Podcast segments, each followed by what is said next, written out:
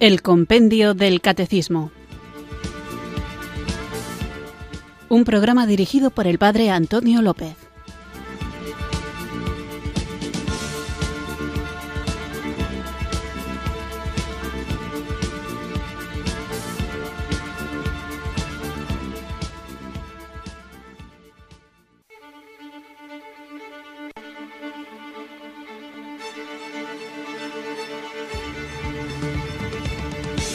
Buenas tardes, queridos oyentes de Radio María. Recibido un cariñoso saludo desde Irurzun, en Navarra, quienes sintonizáis una tarde más esta emisora de la Virgen, esta radio que cambia vidas, para escuchar el programa El Compendio del Catecismo, nuestra cita diaria con la formación cristiana, con la formación católica, en la que vamos recorriendo las distintas preguntas y respuestas que nos ofrece el compendio del catecismo a propósito de las verdades que nos salvan, las verdades de nuestra fe.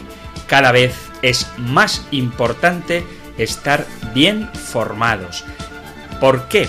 Porque uno no puede vivir aquello que no conoce, no puede amar aquello que no conoce, no puede compartir aquello que no conoce y no puede defender aquello que no conoce. Y además es muy importante que nosotros, como miembros de la Iglesia Católica, sepamos distinguir qué cosas son de fe y cuáles no, qué cosas son necesarias para ser fieles a Jesucristo, cuáles son opcionales y cuáles son radicalmente opuestas a la verdad del Evangelio. Y esto es importante, entre otras cosas, porque si no tenemos clara la frontera entre lo definitivo, lo definido, entre lo opinable y lo contradictorio, es fácil que nos empeñemos en defender a capa y espada con mucho esfuerzo, incluso quemándonos, verdades que en realidad no son fundamentales, cuando por otro lado puede que estemos siendo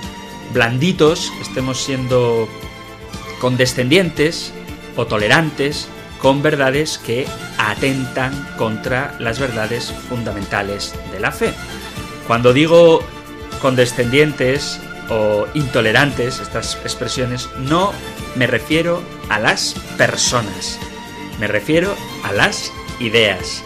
Las personas todas han de ser no toleradas, sino amadas, que es algo que va mucho más allá de la tolerancia. Pero las ideas sí que es bueno que sepamos rebatirlas cuando pueden llevar al hombre a un camino que le aleja del plan de Dios. Por eso, repito, que es importante que sepamos que la Iglesia no ha definido todas las opciones, en el sentido de que hay muchas cosas que la Iglesia aún no ha definido, pero que se pueden creer o no sin salirse por ello de la doctrina ortodoxa, de la doctrina católica.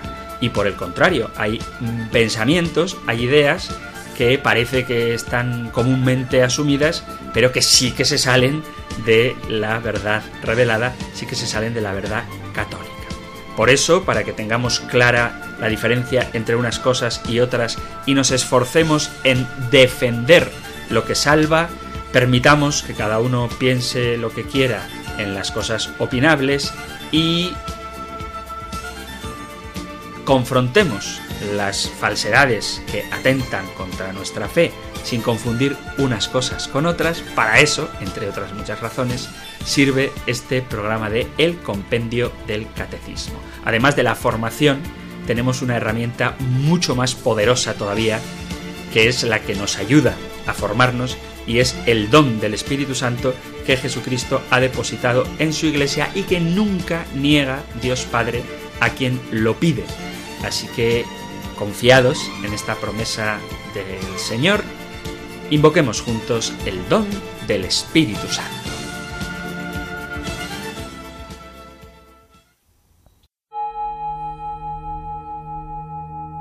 Ven Espíritu,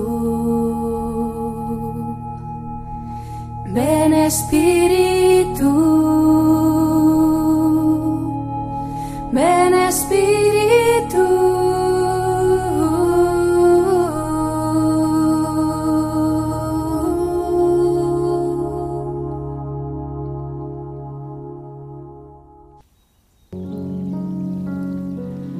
Ven Espíritu Santo. Me fascina, me sorprende que Dios me llame a seguirle. Me fascina y me sorprende que el Señor me llame a la santidad.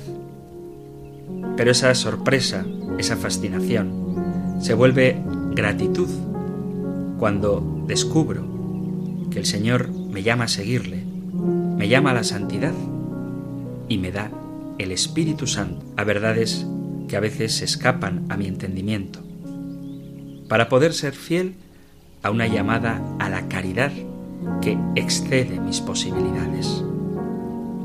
Ven Espíritu Santo y hazme confiar en ti, que no mire mi pobreza, mis dudas, mi soberbia, mis fragilidades, sino que te mire a ti, creador de todo, que eres capaz de hacer de mí una criatura nueva, que quieres arrancar de mi pecho el corazón de piedra y darme un corazón de carne semejante al de Jesucristo, capaz de darse por entero, cuya única intención es cumplir la voluntad del Padre, que es que todos los hombres, incluido yo, se salven y lleguen al conocimiento de la verdad. Ven, Espíritu Santo.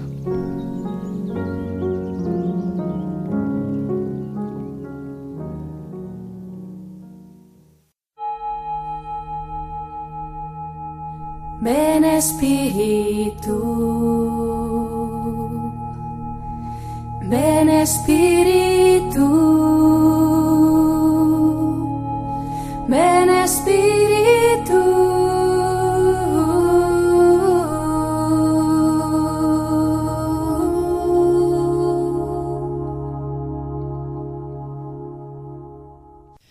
Vamos allá con nuestra tarea apasionante de ir profundizando en las verdades de nuestra fe y ponemos un poco el contexto de lo que estamos tratando. Estamos en el capítulo segundo de la primera parte del compendio del catecismo en el apartado de Creo en Jesucristo, Hijo único de Dios. Hemos hablado de Jesucristo, de su concepción virginal, de la figura de Santa María, nuestra Madre, la Virgen. Hemos hablado también de los misterios del nacimiento y de la infancia de Jesús, de su vida oculta, del bautismo que hace de frontera entre la vida oculta y la vida pública, después el significado de las tentaciones de Jesús en el desierto y, aunque sigue en el mismo apartado del compendio del catecismo, aparece una palabra nueva que va a estar formulando varias de las preguntas del compendio que es la palabra el reino de Dios. Después de haber hablado de qué es el reino de Dios y de cómo todos los hombres, incluso el peor de los pecadores, dice el compendio del catecismo, está llamado a formar parte del reino de Dios, veíamos por qué son tan importantes los milagros. Dedicábamos algunos programas a hablar de la importancia de los milagros como signos como expresión de una realidad que va más allá del hecho extraordinario y también hablábamos de la historicidad de los milagros y cómo Biblia en mano y criterios históricos en mano no tiene sentido negar que estos, los milagros, ocurrieron realmente.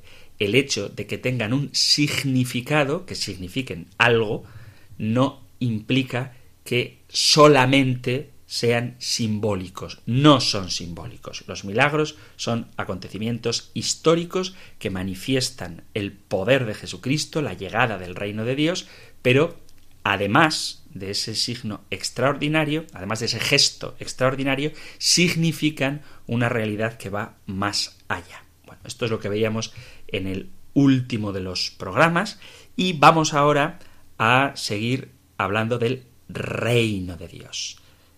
En concreto, refiriéndonos a los apóstoles. Esto que vamos a ver hoy lo encontráis en los puntos 551 al 553 del Catecismo Mayor y escuchamos ahora la pregunta número 109 del compendio del Catecismo.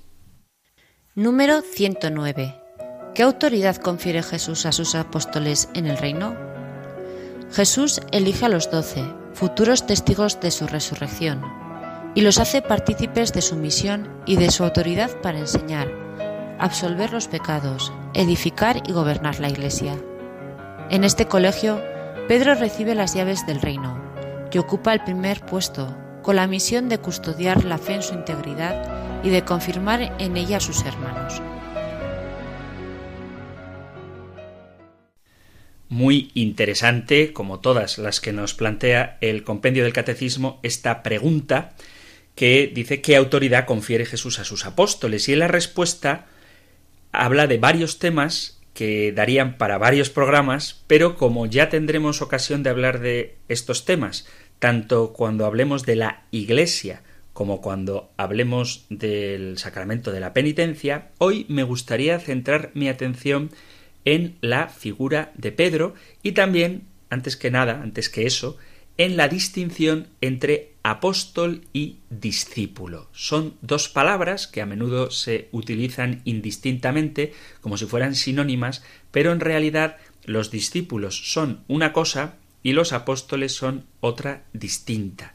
A menudo he escuchado una afirmación a modo piadoso diciendo que si el Señor con solo doce hombres fue capaz de transformar el mundo, pues cómo no vamos ahora nosotros también con la ayuda del Espíritu Santo a ser capaces de transformar el mundo. Bien, claro que podemos transformar el mundo, de hecho estamos llamados a eso, esa frase de Jesús en el Evangelio de Lucas, he venido a prender fuego al mundo y qué otra cosa deseo, cuánto deseo que estuviera ya ardiendo, está en el capítulo 12 de San Lucas esta frase, y es verdad que podemos cambiar el mundo, pero no es verdad, y esto es fundamental, que Jesús iniciara su ministerio únicamente con doce hombres. Lo cierto es que Jesús tenía muchos seguidores y de entre ellos eligió a doce a los que nombró apóstoles. Es decir, Jesús tenía muchos discípulos y de esos muchos discípulos eligió a doce y a estos sí los nombra a apóstoles. Por lo tanto, apóstol y discípulo son dos conceptos diferentes. Leo del Evangelio de Lucas, capítulo 6, versículo 12. Dice, En aquellos días Jesús salió al monte a orar y pasó la noche orando a Dios. Cuando se hizo de día, llamó a sus discípulos escogió de entre ellos a doce, a los que también nombró apóstoles. Simón, al que puso de nombre Pedro, y Andrés su hermano, Santiago, Juan, Felipe, Bartolomé, Mateo, Tomás, Santiago el de Alfeo, Simón, llamado el celote, Judas el de Santiago, y Judas Iscariote, que fue el traidor. Entonces, un discípulo, discípulo es una persona que sigue a un maestro para aprender una determinada doctrina. Entonces, los discípulos son todos los seguidores de Jesús, mientras que los apóstoles son estos doce escogidos por el mismo Jesús para aprender de él, para ser discípulos, pero también para difundir su palabra, para ser enviados. El discípulo es una persona que sigue a un maestro y aprende de él, y los apóstoles son los escogidos por Jesús para propagar sus enseñanzas a futuros discípulos. La palabra apóstol es una persona enviada, significa una persona a la que se le confía una misión. Y en sentido más estricto, un apóstol sería una especie de embajador. Cuando alguien era enviado a otro país, al extranjero, se le delegaba y tenía la autoridad de aquel que le enviaba. Entonces, ¿significa eso que todos los enviados son apóstoles? Podríamos decir que sí, pero en un sentido muy estricto, todo aquel que es enviado directamente por Dios es apóstol, aquel que de alguna manera ha sido elegido de una manera privilegiada, de una manera especial por el Señor.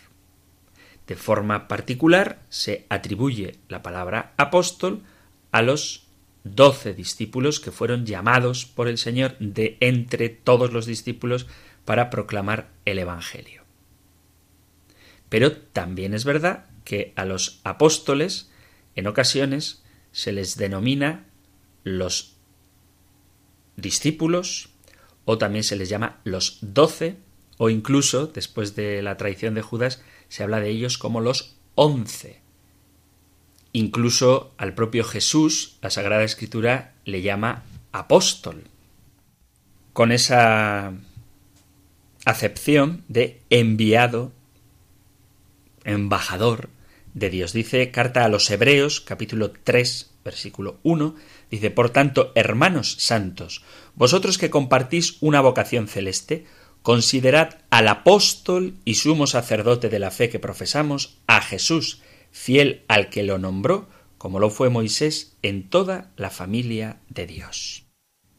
Pero, aparte de los doce, también se habla del apóstol Pablo, también del apóstol Bernabé.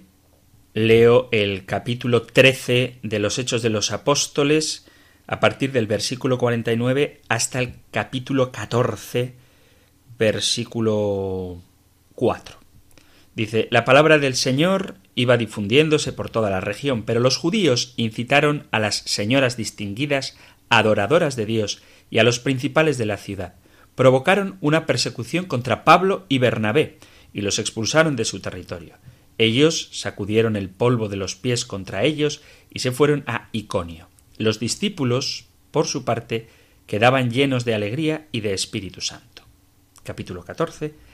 En Iconio entraron en la sinagoga de los judíos según su costumbre y hablaron de tal forma que creyó un buen número de judíos y de griegos. Pero los judíos, que no habían creído, excitaron y enconaron los ánimos de los gentiles contra los hermanos.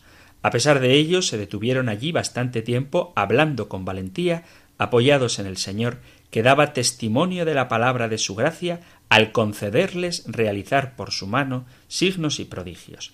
La población de la ciudad se dividió en bandos, unos a favor de los judíos, otros a favor de los apóstoles. Y aquí está hablando de Pablo y Bernabé como apóstoles. También se habla de apóstoles como Andrónico y Junia.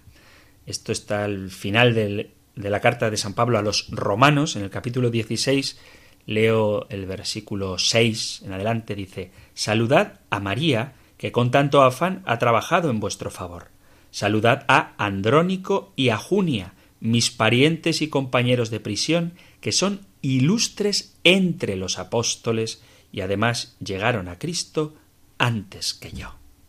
Así que vemos cómo la palabra apóstol designa a esos doce que Jesús eligió de entre la multitud de sus discípulos, pero que, sobre todo en los hechos de los apóstoles, y también hemos visto en las cartas de San Pablo, tiene un sentido más amplio, aunque sí que distingue los apóstoles de los discípulos.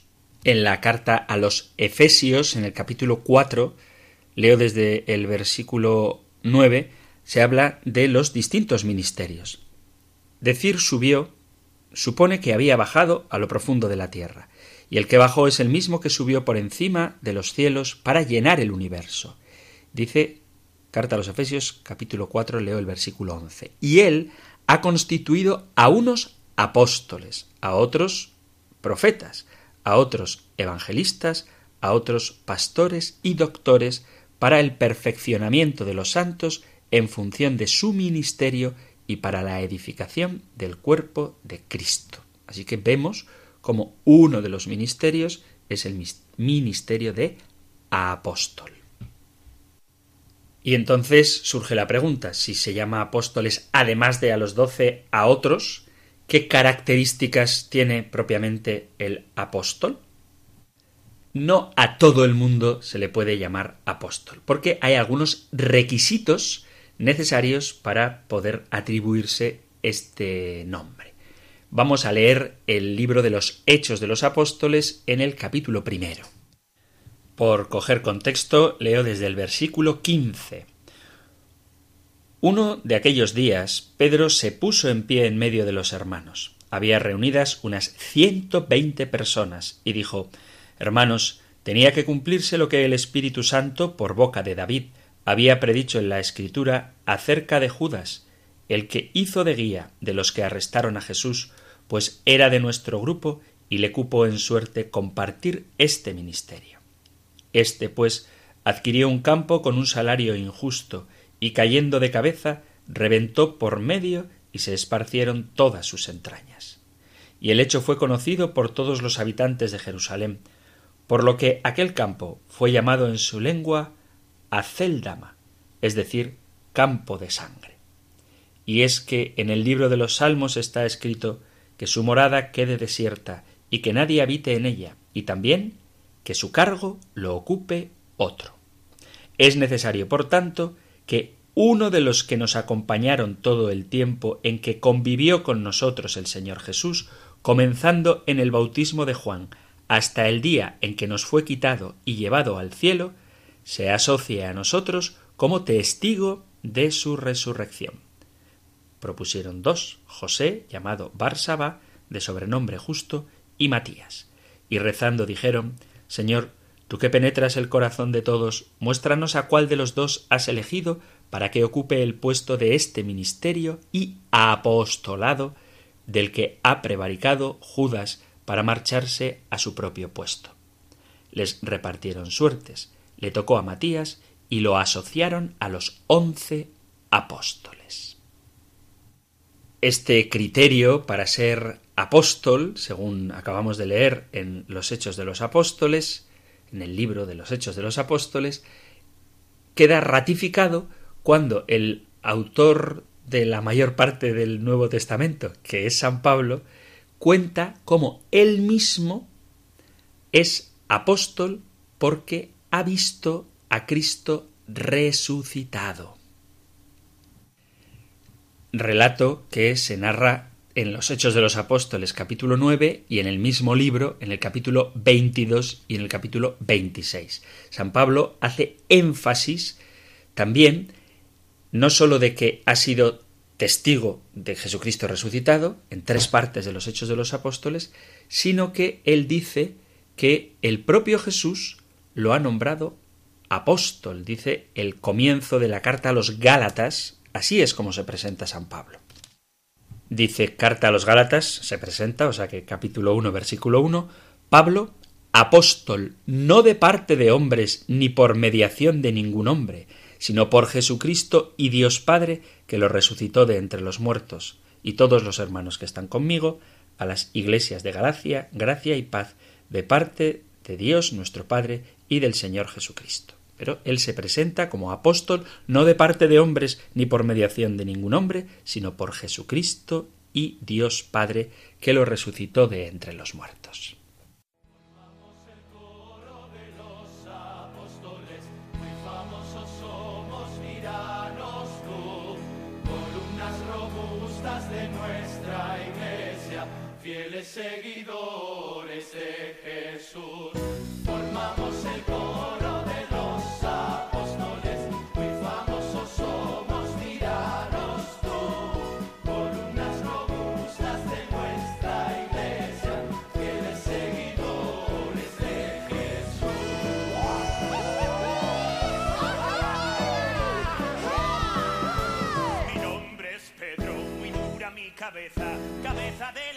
Yo siempre he querido ser. Y aunque hablo ex cátedra y soy el primer papa, en mi casa gobiernan mi suegra y mi mujer. Me gusta el pollo a veces,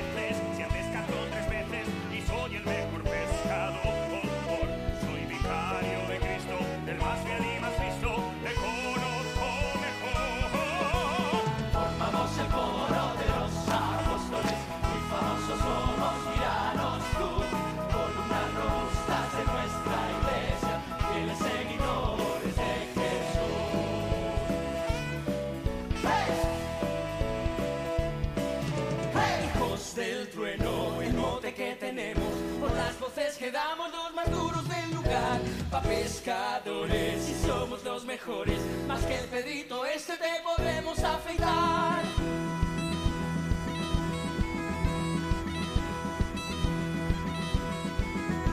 Santiago hiciera España de la nación católica. Tuve un caballo blanco, pero el pobre la palmó.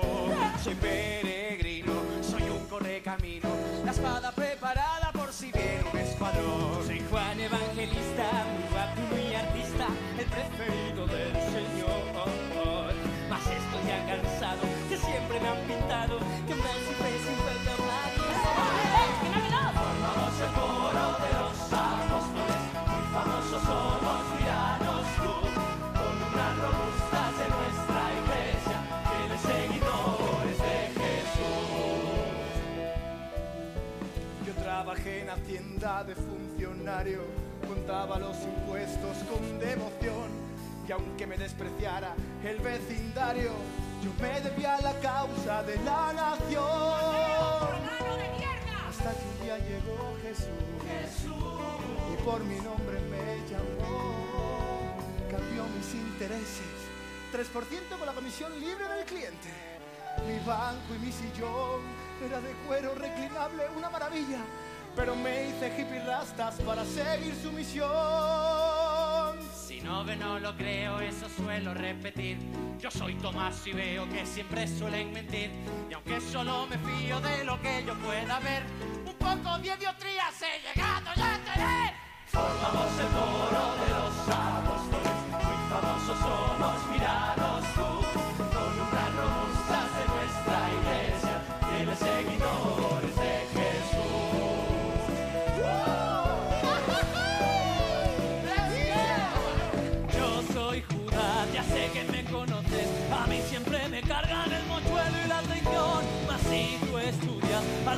de los doce, verás que todos son más o menos como yo, inspiro musicales, libros arrobales, soy Judas su pereza, mas él me amaba, yo con Jesús juntaba, un tipo con carisma que revuelve la ciudad. Aquí estamos el resto de bajo presupuesto, los niños siempre olvidan nuestro nombre en religión, Andrés, Felipe, los otros y Tadeo, un grupo un poco feo de relleno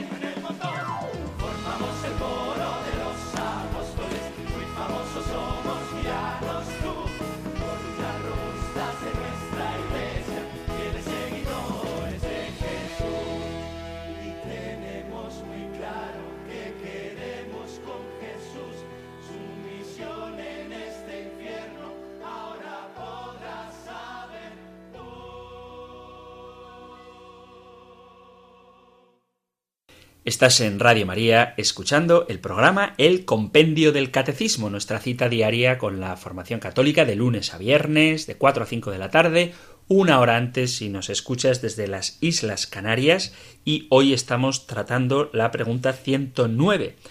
De momento estamos viendo que no es lo mismo ser discípulo que apóstol y como discípulo es todo aquel que seguía a Jesús, mientras que los apóstoles son los enviados de Jesús, que para serlo, para ser apóstoles, tienen que tener unas características específicas.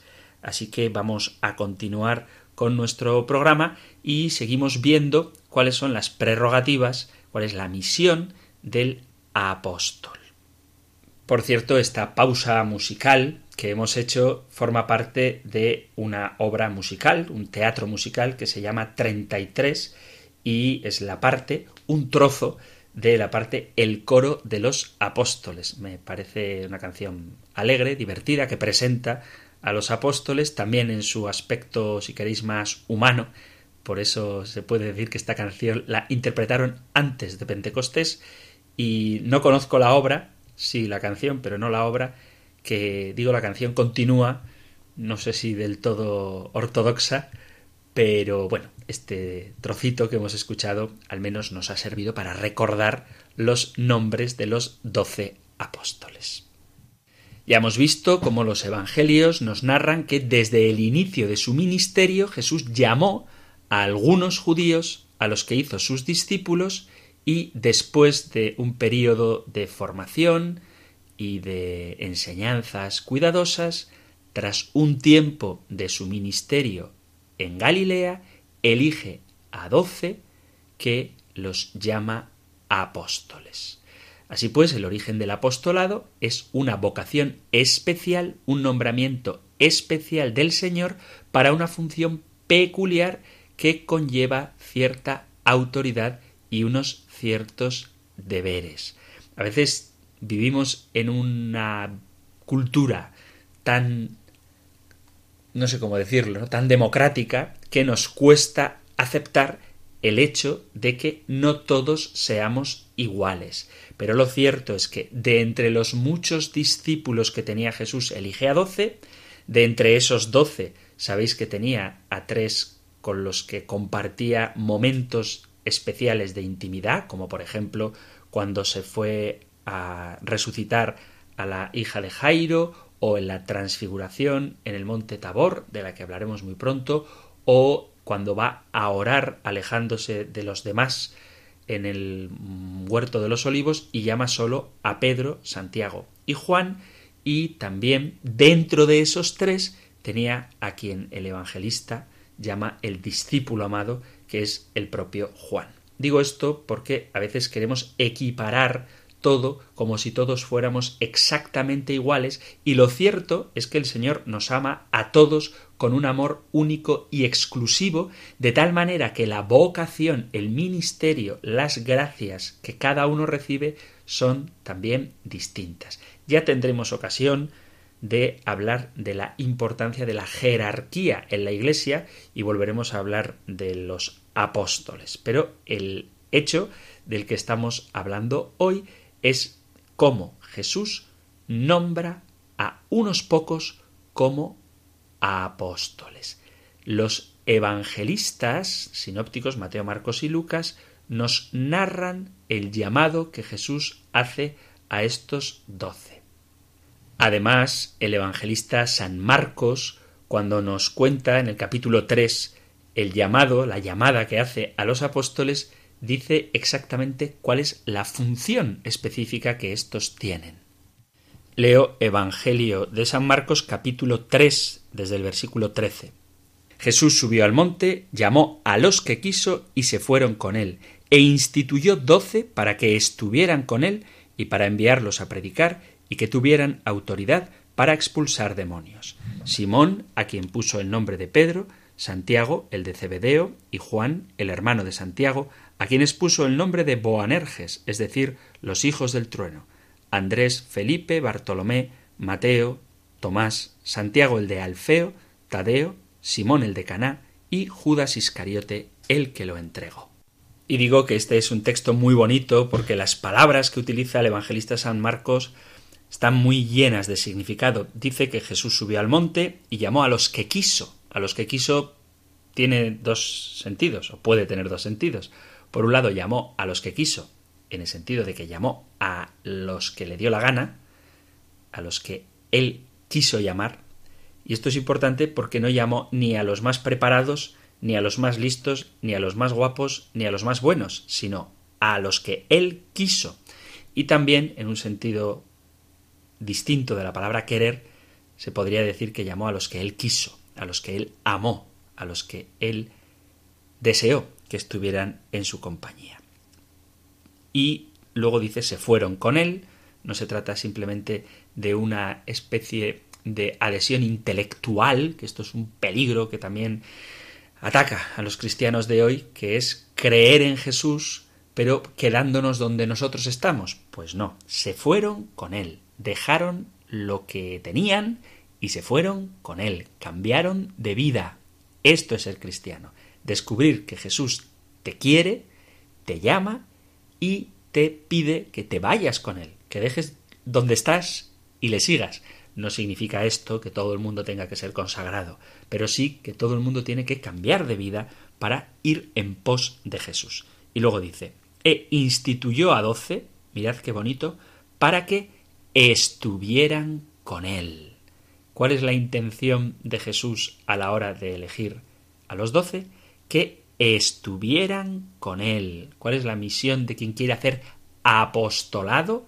Primero que nada, estar con Jesús. Somos llamados porque Él nos quiere, porque Él nos llama, y nos llama porque le da la gana, no porque seamos más buenos, ni más guapos, ni más listos, ni más santos, sino que Él nos hace buenos y santos, pero primero nos llama porque Él quiere y nos llama para que estemos con Él, para que tengamos ratos de formación, para que escuchemos su enseñanza, para que tengamos ratos de oración, para que dejemos que su palabra penetre en nuestro corazón, para que estuvieran con Él y para enviarlos a predicar, otra de las características propias del apostolado es que después de estar con Jesús, o mejor dicho, como consecuencia de haber estado con Jesús, uno empieza a predicar, no puede callar lo que arde en su corazón, que es el amor fuerte, apasionado, vívido hacia Jesucristo, para enviarlos a predicar y que tuvieran autoridad, dice el evangelista San Marcos, para expulsar los demonios. La autoridad es una prerrogativa de los apóstoles, fruto del estar con Cristo, predicar a Cristo. La palabra de Cristo que está en boca de quien proclama la verdad del Evangelio, otorga autoridad para expulsar a los demonios. Y en este mismo pasaje hay un dato que seguro que no os pasa desapercibido, y es que dice e instituyó doce. La pregunta que vamos a tratar de responder ahora es ¿por qué doce? ¿Por qué es tan importante el número de los doce apóstoles? Tan importante que cuando Judas, como ya hemos leído en el primer capítulo de los Hechos de los Apóstoles, traiciona a Jesús, Pedro ve la necesidad de que haya uno que le sustituya para completar el número de los doce y como hemos leído le tocó en suerte a Matías. Pero ¿por qué es tan importante que sean doce los apóstoles? Jesucristo elige a doce dirigentes gobernantes de la Iglesia, a doce apóstoles, y les promete que se sentarían en doce tronos y que juzgarían a las doce tribus de Israel. Jesús dice a los discípulos, cuando el Hijo del Hombre se siente en el trono de su gloria, vosotros os sentaréis sobre doce tronos para juzgar a las doce tribus de Israel. Capítulo 19 del Evangelio de San Mateo, capítulo 19, versículo 28. En la Nueva Jerusalén hay doce puertas, doce fundamentos, con el nombre de los doce apóstoles, doce piedras preciosas, doce perlas. El muro de la ciudad tiene 144 codos, que son doce multiplicado por doce, y todo esto existirá eternamente. Por lo tanto, el número 12 representa la perfección eterna. El árbol de la, vida tiene doce frutos. Esto está en el capítulo 22 del Apocalipsis. Os lo leo, capítulo 22, versículo 2, leo desde el principio, desde el versículo 1 y me mostró un río de agua de vida, reluciente como el cristal que brotaba del trono de Dios y del Cordero. En medio de su plaza, a un lado y otro del río, hay un árbol de vida que da doce frutos, uno cada mes. Y las hojas del árbol sirven para la curación de las naciones, y no habrá maldición alguna. Y fijaos cómo se describe la ciudad santa, la Jerusalén. Leo capítulo 21 del Apocalipsis, versículo 10.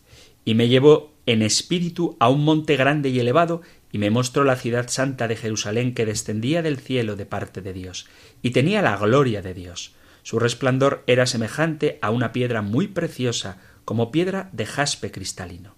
Tenía una muralla grande y elevada, tenía doce puertas, y sobre las puertas doce ángeles y nombres grabados que son las doce tribus de Israel. Al oriente tres puertas, al norte tres puertas, al sur tres puertas, al poniente tres puertas. Cuatro por tres, doce. Y la muralla de la ciudad tenía doce cimientos y sobre ellos los nombres de los doce apóstoles del Cordero. El doce también aparece en el prendimiento de Jesús. Cuando Jesús estaba orando, se acercaron Leo desde el capítulo 47 porque aparece Judas también. Dice, todavía estaba hablando cuando apareció Judas, uno de los doce, acompañado de un tropel de gente con espadas y palos, enviado por los sumos sacerdotes y los ancianos del pueblo. El traidor les había dado esta contraseña. Al que yo bese, ese es, prendedlo. Después se acercó a Jesús y le dijo, Salve, maestro, y lo besó. Pero Jesús le contestó, Amigo, ¿a qué vienes? Entonces se acercaron a Jesús y le echaron mano y lo prendieron. Uno de los que estaban con él agarró la espada, la desenvainó y de un tajo le cortó la oreja al criado del sumo sacerdote. Sabemos que este que cogió la espada es Pedro y que Malco era el criado del sumo sacerdote. Jesús le dijo Envaina la espada, que todos los que empuñan espada a espada morirán. Y luego dice ¿Piensas tú que no puedo acudir a mi Padre? Él me mandaría enseguida más de doce legiones de ángeles. Doce años tenía Jesús cuando fue hallado en el templo, dialogando con los maestros de la ley, y doce cestas llenas de pan sobraron tras la multiplicación milagrosa. Después de la multiplicación de los panes del capítulo 14 de San Mateo dice, comieron todos y se saciaron y recogieron doce cestos llenos de sobras. Comieron unos cinco mil hombres sin contar mujeres y niños. No quiero que nadie empiece ahora a recurrir a la cabalística y a la numerología ni cosas de estas raras que a veces también se infiltran en nuestra fe católica, pero sí que sabemos que la verdadera razón por la que Jesús elige a doce apóstoles es que son doce los descendientes de Jacob en el Antiguo Testamento, doce hijos tenidos con cuatro mujeres. En el Génesis capítulo 35 podemos leer versículo 22 los hijos de Jacob fueron doce, hijos de Lía, el primogénito de Jacob, Rubén, después Simeón, Leví, Judá, Isaacar y Zabulón, hijos de Raquel, José y Benjamín, hijos de Bilá, la esclava de Raquel, Dan y Neftalí, hijos de Zilpá, la esclava de Lía, Gad y Aser. Estos son los hijos de Jacob que le nacieron en Paddam Aram. Doce son, por lo tanto, las tribus de Israel, porque las tribus de Israel se forman con los descendientes de cada uno de los hijos de Jacob. Y es con estas tribus que Dios en el Antiguo Testamento hace una alianza en la persona de Moisés cuando ya en el desierto del Sinaí, escapando de Egipto, que estaban hechos esclavos por el faraón, gracias a la ayuda del Señor, él, el Señor se aparece y dice, así dirás a la casa de Jacob, y esto anunciarás a los hijos de Israel. Ya habéis visto lo que he hecho con los egiptos y cómo a vosotros os he llevado como alas de águila y os he traído a mí. Ahora pues, si de veras escucháis mi voz y guardáis mi alianza, vosotros seréis mi propiedad personal entre todos los pueblos, porque mía es toda la tierra. Seréis para mí un reino de sacerdotes y una nación santa. Capítulo 19 del Éxodo. Cuando, después de huir de Egipto, el pueblo de Israel atraviesa el Sinaí y conquista el país de Canaán, Josué, el sucesor de Moisés, reparte las tierras entre las distintas tribus. Y Jesús lo que viene a hacer es restaurar las doce tribus de Israel en el nuevo pueblo de Dios que es la Iglesia. Es decir, lo mismo que el pueblo del antiguo Israel tiene doce tribus, Jesús, que funda el nuevo pueblo de Dios, que es la Iglesia, tiene doce apóstoles. Y esta identificación del antiguo pueblo de Israel con el nuevo pueblo de Dios, del pueblo judío con la Iglesia, ya la hemos citado, tanto en Mateo 19, vosotros que me habéis seguido, cuando el Hijo del Hombre se siente en su trono, os sentaréis también en doce tronos para juzgar a las tribus de Israel, y aparece de manera especial en el capítulo 21 del Apocalipsis, donde se ve la Jerusalén celeste, que tiene sus doce puertas con doce ángeles y los nombres grabados que son los nombres de las doce tribus de los hijos de Israel y que la muralla de la ciudad se asienta sobre doce piedras que llevan los nombres de los doce apóstoles del Cordero. Aunque sólo Mateo, Marcos y Lucas nos dan el nombre de los apóstoles, tanto Mateo como Lucas como Juan especifican que se trata de doce. Mateo dice, y llamando a los doce, les dio poder sobre los espíritus inmundos para expulsarlos y para curar toda enfermedad.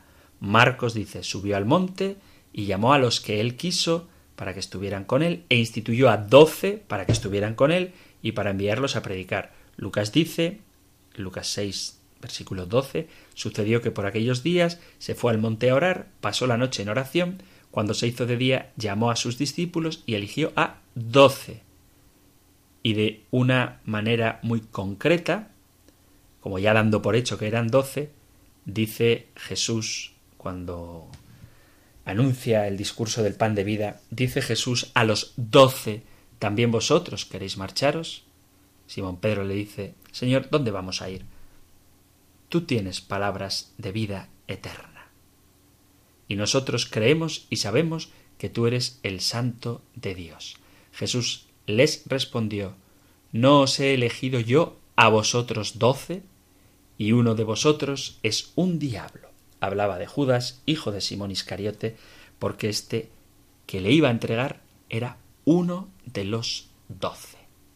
Así que vemos la importancia que tiene el número doce a la hora de elegir a los apóstoles. Había dicho que hablaríamos de los apóstoles discípulos y del primado de Pedro, pero veis que se nos ha pasado el tiempo, queridos amigos, queridos oyentes, así que si queréis el próximo programa lo dedicaremos a hablar de la importancia de que Pedro recibiera las llaves y que sobre él se haya edificado la iglesia.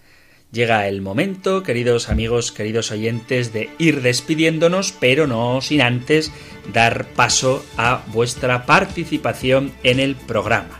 Sabéis que tenéis dos modos de hacerlo siempre que queráis, tanto los que escucháis el programa en directo cuando hayáis reposado el programa y queráis, se os ocurra alguna pregunta o alguna aportación o alguna discrepancia y queráis hacerla, podéis hacerlo cuando queráis, las 24 horas del día, en el correo electrónico compendio arroba radiomaria.es y lo mismo hay que decir también para quienes escucháis este programa a través del podcast que podéis encontrar en la página web de Radio María y en la aplicación móvil, donde tenéis a vuestra disposición todos los programas del compendio del catecismo.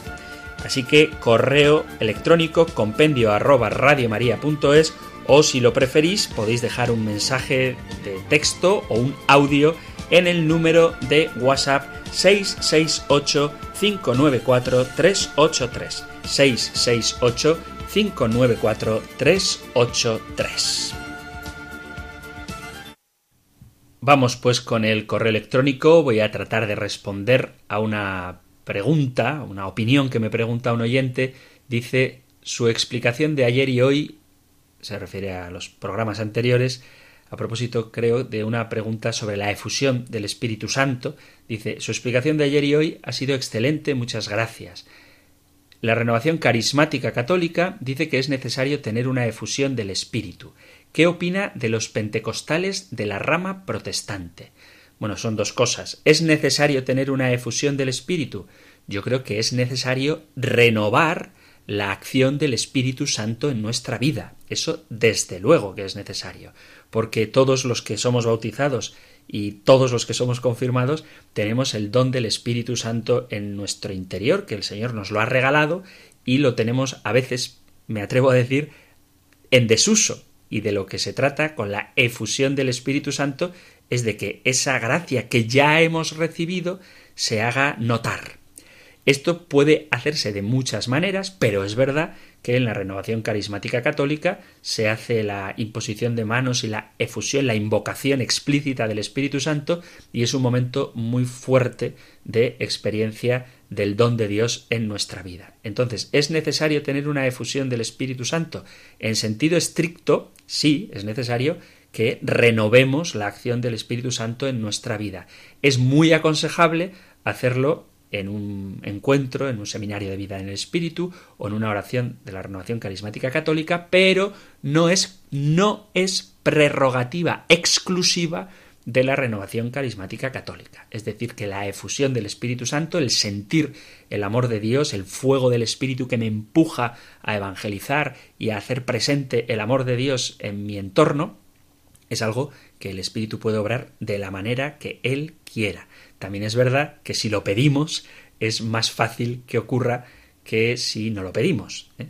porque el Espíritu actúa como quiere, porque es libérrimo, pero es verdad que Él quiere que estemos disponibles para recibir su gracia, y una forma de expresar esta disponibilidad es pidiéndolo. ¿Qué opino de los pentecostales de la rama protestante? Ya habrá ocasión de hablar de esto cuando hablemos del Espíritu Santo, también cuando hablemos de la Iglesia, pues opino de los pentecostales de la rama protestante que son protestantes. Es decir, primero hay que decir que el movimiento de la renovación carismática católica tiene su origen en el pentecostalismo protestante, en el pentecostalismo evangélico. O sea que el movimiento de la renovación carismática católica, que es católico, que es católico, pero tiene su origen, su fundamento, su experiencia primera en unos católicos que sintieron la efusión del Espíritu en un encuentro no católico. Eso hay que decirlo, porque el Espíritu Santo actúa como quiere y donde quiere. Pero, ¿cuál es el problema que tiene el pentecostalismo de rama protestante? Pues tiene el problema, que se convierte en peligro para los católicos, de la no adhesión a la tradición y al magisterio de la Iglesia, de la no adhesión a la liturgia, del no tener la presencia real de Cristo en la Eucaristía, de no venerar a aquella que es llena del Espíritu Santo que es la Virgen María. Entonces, ¿cuál es el problema del pentecostalismo protestante? El mismo que tiene cualquier otra rama protestante. Tiene aspectos valiosos, de hecho vuelvo a repetir que la renovación carismática católica parte de una experiencia no católica, tiene elementos valiosos, como cuando un protestante lee o cita la Biblia, o como cuando un protestante vive la moral cristiana, o como cuando un protestante hace obras de caridad, tiene un valor, pero tiene carencias. ¿Cuál es la carencia? Pues que le falta la plenitud de la revelación depositada en la iglesia en la que subsiste la iglesia fundada por Jesucristo. Esto es lo que yo le digo a este oyente y le agradezco que le parezca excelente la explicación y que siga enganchado al compendio del catecismo. Yo os animo, cuando digo ahora esto de mantenerse enganchado, a que oigáis todos los programas que podáis, porque vuelvo a repetir una idea que más de una vez he mencionado, unas verdades de fe se fundamentan sobre otras, y a lo mejor si uno llega a un punto sin haber escuchado los anteriores, puede pensar que lo que digo me lo saco de la manga, y no es verdad. Todo lo que yo propongo está en el compendio del catecismo, obviamente hay elementos que son de mi propia sensibilidad o de mi propia espiritualidad o como lo queráis llamar, pero lo que cito del compendio del catecismo y las citas bíblicas que doy son acordes con la Iglesia católica. Aunque a veces meto mis opiniones, pero yo creo que siempre distinguiendo qué es mi opinión de qué es lo que la Iglesia enseña. Pero para conocer lo que la Iglesia enseña hay que fundamentarlo todo desde el principio. Por eso os animo a que escuchéis el programa diariamente y si algún día os perdéis alguno, pues acudid a los podcasts que Radio María pone a vuestra disposición, como pone también a vuestra disposición el número de WhatsApp 668 594 383 668 594 383 y el correo compendio arroba. Ahora sí, queridos amigos, se termina nuestro tiempo para el programa de hoy. Recordad que había prometido hablar del primado de Pedro, no ha dado tiempo, así que lo haremos en el próximo programa. Mientras tanto, recibid la bendición que el propio Moisés le ofreció a Aarón para que con ella bendijera a sus hijos y a los hijos de Israel. El Señor te bendiga y te proteja, el Señor ilumine su rostro sobre ti y te conceda su favor, el Señor te muestre su rostro y te conceda la paz. Muchísimas gracias por estar ahí, gracias por escuchar el compendio del catecismo y si queréis, volveremos a encontrarnos en un próximo programa. Un fuerte abrazo.